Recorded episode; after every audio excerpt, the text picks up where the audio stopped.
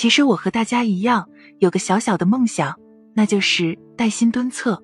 其实，在现代社会，有越来越多的人习惯性的将手机或书籍带入厕所之中，这一坐一蹲就是好几刻钟。那不知道大家在这个过程中有没有思考过一个问题呢？公厕马桶和蹲坑到底哪个更脏？你更愿意选择哪个呢？生命时报曾做过一个社会调查，调查显示，百分之八十点三的人面对公共马桶会感到非常烦恼，百分之四十二点五的人在有蹲厕的前提下，坚决不会选择坐厕。是不是有很多小伙伴外出游玩的时候，一进洗手间就开始抓狂？怎么会只有坐厕？一想到屁股要和坐厕相接触，就已经感到有很多很多的细菌要爬到身上了，性病。艾滋会不会就此找上门来？所以呀，一些小伙伴在使用公厕马桶时，开始找寻各种不同的 pose，比如蹲上去，又或者扎个马步。但公厕马桶真的就比蹲坑脏吗？那可不一定哦，很可能只是你的心理作用。其实，人的肠道内就含有了一百万亿的细菌，这些细菌的种类可是达到了一千多个品种，重量有两千克左右。在你如厕的时候，它们就会随着你的粪便一起来到外部世界，在厕所中安家。当你按下冲水键的那一刻，空气中的气流就会将小水珠带起，包裹着它向你扑面而来。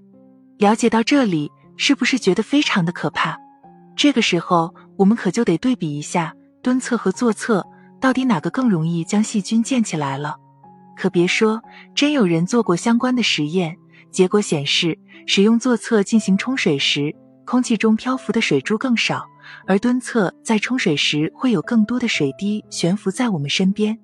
如果你在冲厕所时刚好是一个半蹲的姿势，又或者做了一些回头望之类的动作，很可能你已经隔空尝到了厕所分泌物的味道。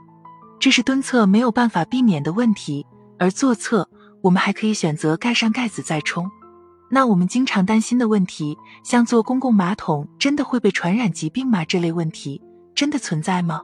单从细菌的角度来说，公共马桶确实是有些不卫生的，因为马桶圈上通常会残留很多与肠道相关的致病菌，而且这些病菌能够在马桶圈上停留一个相对较长的时间。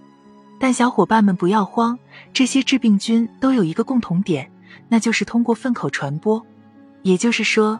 屁股上接触的那小块肌肤并不会被传染，但你上完厕所后不好好洗手的话，就有被传染的可能性哦。所以便后洗手真的非常非常重要。那马桶圈直接会接触到我们的私密部位，和马桶圈接触会被传染上性病吗？等等，哪有那么简单了？性病病原体的传播需要满足以下三个条件哦：一，上一个使用这个马桶的人刚好有性病。二，这个人留下了很多新鲜的分泌物。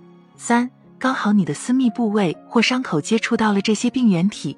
简单来说，这可能比买彩票中一等奖的概率要稍微高那么一点点。所以呀，我们在选择公共马桶进行方便的时候，不必太过于担心。